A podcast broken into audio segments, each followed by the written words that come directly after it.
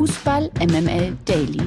Die tägliche Dosis MML mit Mike Nöcker und Lena Kassel. Einen wunderschönen guten Morgen. Es ist Donnerstag, der 11. August. Ihr hört Fußball MML Daily. Darüber freuen wir uns wie jeden Tag sehr, sehr, sehr doll. Und ich freue mich auch wie jeden Tag sehr auf Mike Nöcker. Guten Morgen, lieber Mike. Da ist er. Guten Morgen. Oh, du bist aber heute, hast Zucht drin. Hallöchen, jetzt sind wir auch alle wach, ne? Nicht einfach, nicht einfach hier so ganz so langsam und irgendwie oh, schläfrig in den Tag kommen, sondern zack, aufstehen, da sein, MML hören, MML Daily hören und dann geht's auch, dann, dann wird's auch ein guter Tag. Das kommt überraschend. Der Auftakt der Fußballweltmeisterschaft im kommenden Winter soll verschoben werden. Medienberichten zufolge soll der WM-Auftakt demnach schon am 20. November, also einen Tag früher als zunächst vorgesehen, stattfinden, damit das Gastgeberland Katar das erste Spiel des Fußballfestes bestreiten kann. Eigentlich war ja geplant, dass der Senegal und die Niederlande den Auftakt bestreiten. Seit der Weltmeisterschaft 2006 ist es aber üblich, dass der Gastgeber die Weltmeisterschaft mit dem ersten Spiel eröffnet. Zuvor wurde meist das dem Titelverteidiger zugeschoben. Der durfte dann ran. Also jetzt die Gastgeber. Ein Spiel mit Katar. Katar gegen Ecuador am 20. November. Kribbelt's schon? Vorfreude? Katar, Katar, Katar, okay? Ich, ich, fand, ich fand diese, also ich fand diese Meldung so absurd. Also man hatte zwölf Jahre Zeit, um diese Weltmeisterschaft zu planen, ja.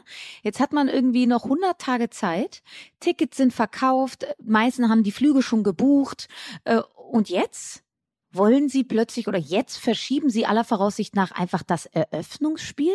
Also nur mal kurz, wäre das nicht Ecuador, sondern jetzt wirklich, äh, was weiß ich, Deutschland, Niederlande, Frankreich oder Spanien, die das Eröffnungsspiel bestreiten würden, was meint ihr, was da los wäre? Also einfach zu sagen, naja, sorry Leute, also wir starten jetzt doch einfach mal einen Tag früher, ohne jedwede Begründung. Bisher haben wir noch keine gehört.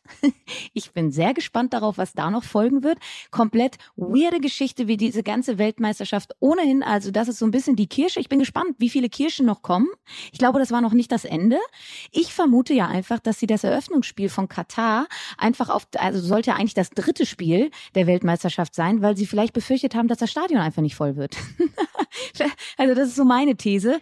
Sie deshalb erst gedacht haben, ah, warten wir mal ab, wie viele Tickets verkauft werden. Und vielleicht reicht es ja dann doch aus, das als Eröffnungsspiel zu verkaufen.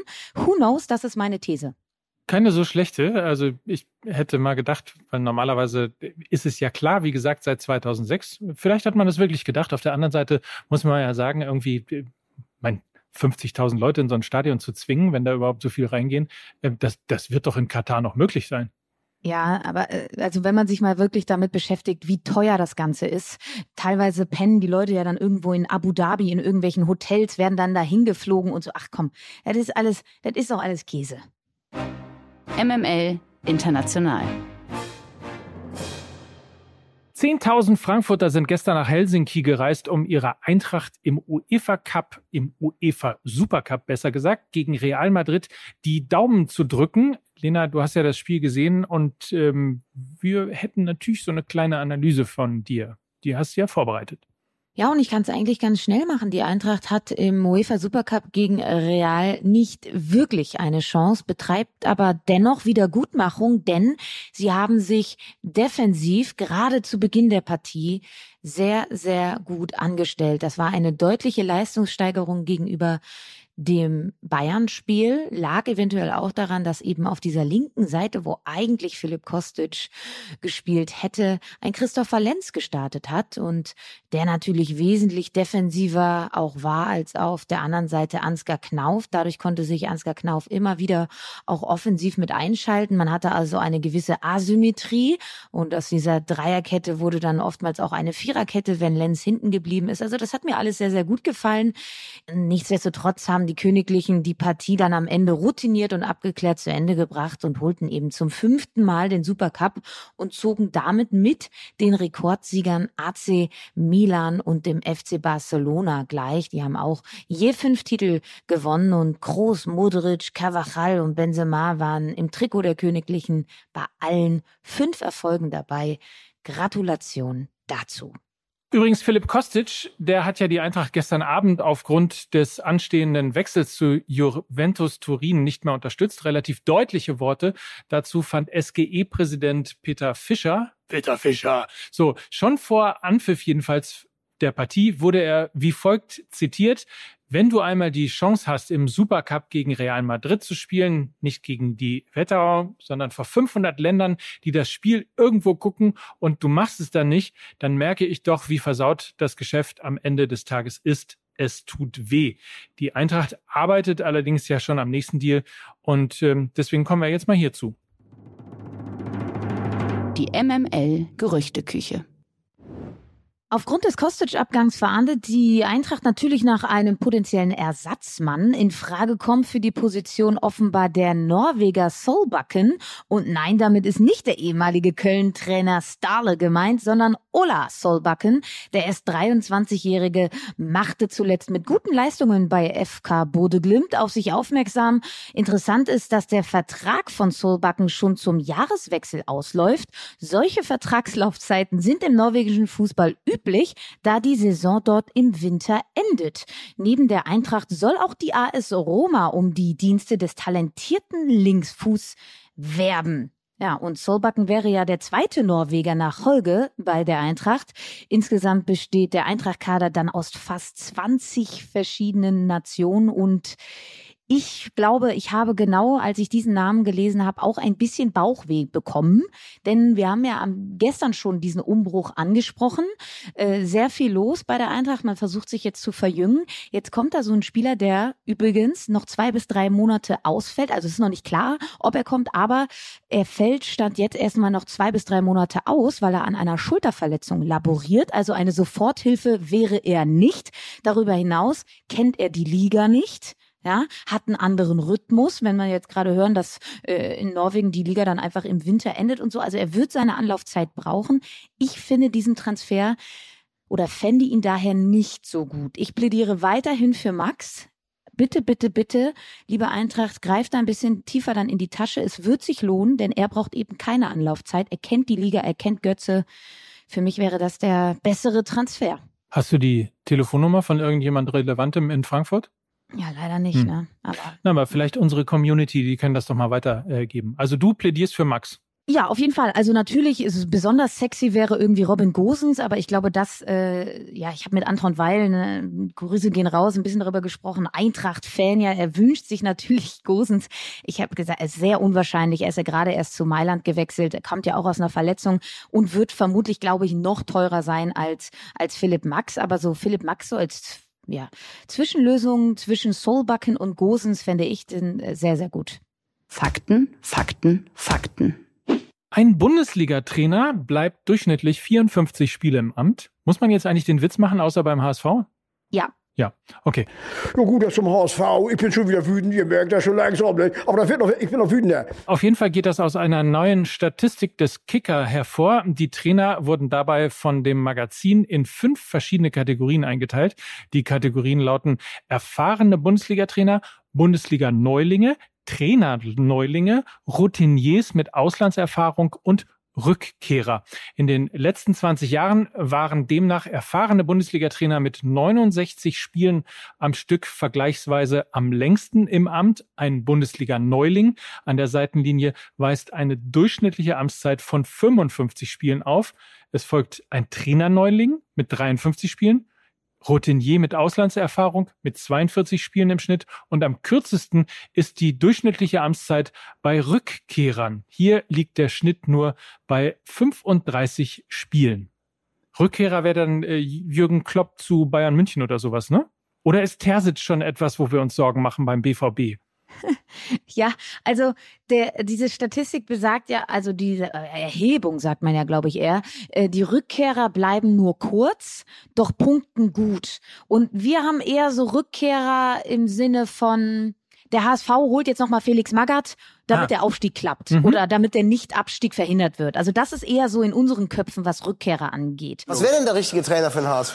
Ich so Felix im Moment. Also es geht gar nicht um Rückkehrer, die irgendwann wieder in die Bundesliga kommen zu irgendeinem Verein, sondern eher tatsächlich nochmal zu einem Verein, bei dem sie schon mal gewesen sind. Genau, so habe ich es verstanden. Und ähm, Edin Terzic war ja schon bei Dortmund da und ähm, aber ja nur interimsweise und war ja kein alter Haudegen wie jetzt Hüb Stevens oder so bei Schalke, der dann eben noch mal für die letzten sechs Spiele kommt, ähm, sondern ist ja dann auch eher ein Perspektivtrainer gewesen, den man dann noch in seine eigenen Reihen gehalten hat. Also das muss man so ein bisschen aufweichen, glaube ich, und deshalb müssen wir uns auch keine Sorgen um Edin Terzic machen. Beantwortet natürlich aber auch unsere Frage von der letzten oder vorletzten Folge, wo es ja um Felix Magath beim Hamburger Sportverein ging. Ne? Also äh, das ist sozusagen Romantik ist damit beantwortet. Keine Romantiktransfers machen, sondern eher sich dann neue Sachen überlegen. Die Fußball MML Presseschau. MML Presseschau. Ein Interview hat gestern vor allem bei Twitter für mächtig Furore gesorgt. Hertha-Geschäftsführer Freddy Bubic hat nämlich im Gespräch mit der Sportbild mit der einen oder anderen Aussage für Verwirrung äh, gesorgt. Darüber wollen wir heute Morgen natürlich auch noch mal kurz reden und wir haben ein paar kritisierte Aussagen von Bobic mal herausgeschrieben. Äh, und äh, da starten wir mal mit der ersten Mike, die lautet wie folgt. Wir brauchen den Fußball erlebbar, auch für die, die sich ein Abo oder Ticket nicht leisten oder mit den digitalen Veränderungen nicht mitgehen können. Aber ganz ehrlich, ich habe ein Problem damit, wenn von Free TV die Rede ist, das ist teilweise Zwangs-Pay TV. Also das gegen ARD und ZDF. Dann geht's weiter. Wir sollten uns aus der Weltpolitik eher heraushalten und an den Sport denken. Und die dritte Aussage, die für Furore gesorgt hat, die Spieler der Nationalmannschaft sollten sich auf den Fußball fokussieren. Wir Deutsche werden Katar nicht verändern. Wir können die Probleme benennen, aber das muss auf politischer Ebene stattfinden, nicht auf sportlicher. Ja, also das waren natürlich die Aussagen, die auf Twitter kursierten, die zu Recht meiner Meinung nach auch zumindest kritisch beäugt wurden. Das Twitter aber richtig abgegangen, oder? ja, natürlich. Das war also, wie ich, gefundenes Fressen. Ja.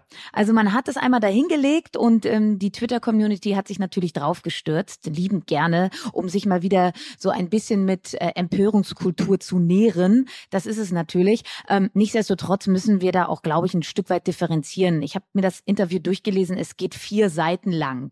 Und dass man dann einfach drei, vier, sage ich mal, diskussionswürdige Aussagen, die durchaus unterschiedlicher Meinung ähm, sein können, äh, herauspiekt, um dann äh, mal einmal die Cancel-Schelle äh, herauszuholen. Das finde ich schwierig und ich bin dafür, dass wir weiterhin eine offene Diskussions- und Debattenkultur pflegen und dass wir auch ein Stück weit stolz darauf sind, weil das ist nun mal das, was äh, in unserer, was auch gut ist in unserer Demokratie und in unserer Gesellschaft, dass das eigentlich ja noch möglich sein soll.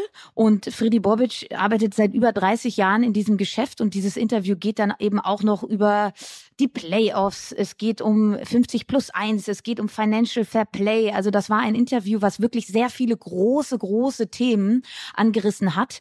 Und er hat sich nun mal positioniert und vielleicht dann eben auch positioniert, wo der ein oder andere und ja auch inklusive mir anderer Meinung ist. Das heißt aber nicht, dass er diese Meinung nicht äußern darf. Und wir beschweren uns ja immer, dass uns die Typen im Fußball fehlen. Ja, warum denn? Ja, genau deshalb, weil wir dann auf Twitter direkt so die ein oder andere diskussionswürdige Aussage herauspicken aus einem Gesamtkontext eines vierseitigen Interviews und dann mit einer Schelle draufhauen. Natürlich würde ich mich dann früher oder später auch nicht mehr öffentlich äußern wollen. Klar. Also ich glaube, wir müssen solche Typen wie Freddy Bubic schützen, vielleicht auch in den Dialog gehen. Ich habe eine andere Meinung zu seinen Aussagen und ähm, finde aber trotzdem, dass man ihn jetzt nicht das ganze Interview absprechen sollte. Also das war mir einfach zu hart. Wir können ja aber noch mal äh, ein, zwei Aussagen noch hier zitieren. Zum Beispiel zum Thema Supercup im Ausland. Auch da hat er sich bestimmt beliebt gemacht, denn er sagt, wenn wir den Supercup mal woanders austragen, brechen wir uns doch keinen Zacken aus der Krone. Wir reden über ein Spiel und wen hat der Supercup in Deutschland bislang so richtig interessiert?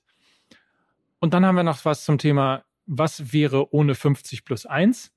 Ich habe keine große Angst, dass wir dann unsere Fußballkultur verlieren würden und die Mitglieder nichts mehr zu sagen hätten oder die Ticketpreise explodieren oder sich die Vereinsfarben ändern. Es werden immer nur die schlechten Beispiele herausgesucht, bei denen ein Investment nicht funktioniert hat.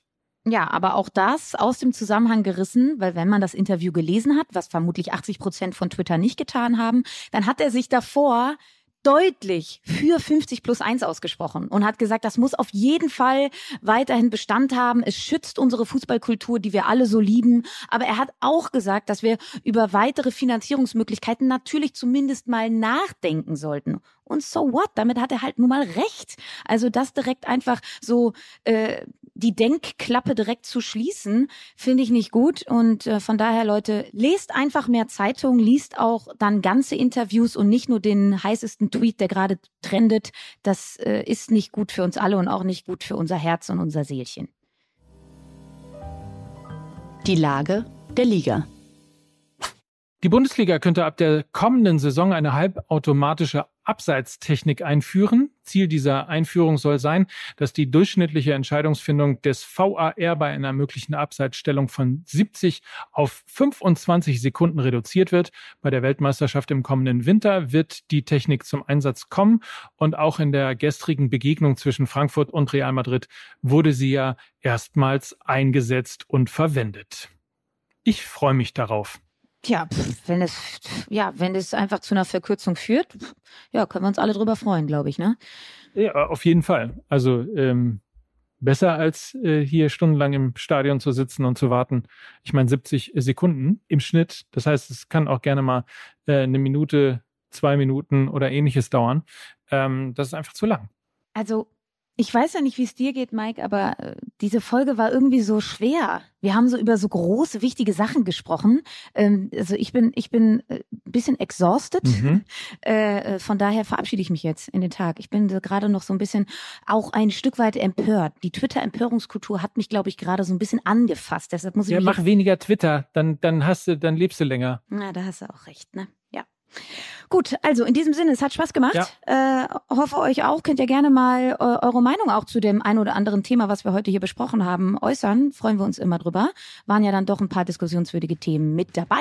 Jetzt aber einen schönen Tag. Äh, macht's euch schön und wir hören uns morgen wieder. Und das waren Mike Nöcker und Lena Kassel für Fußball MML. Tschüss. Tschüss.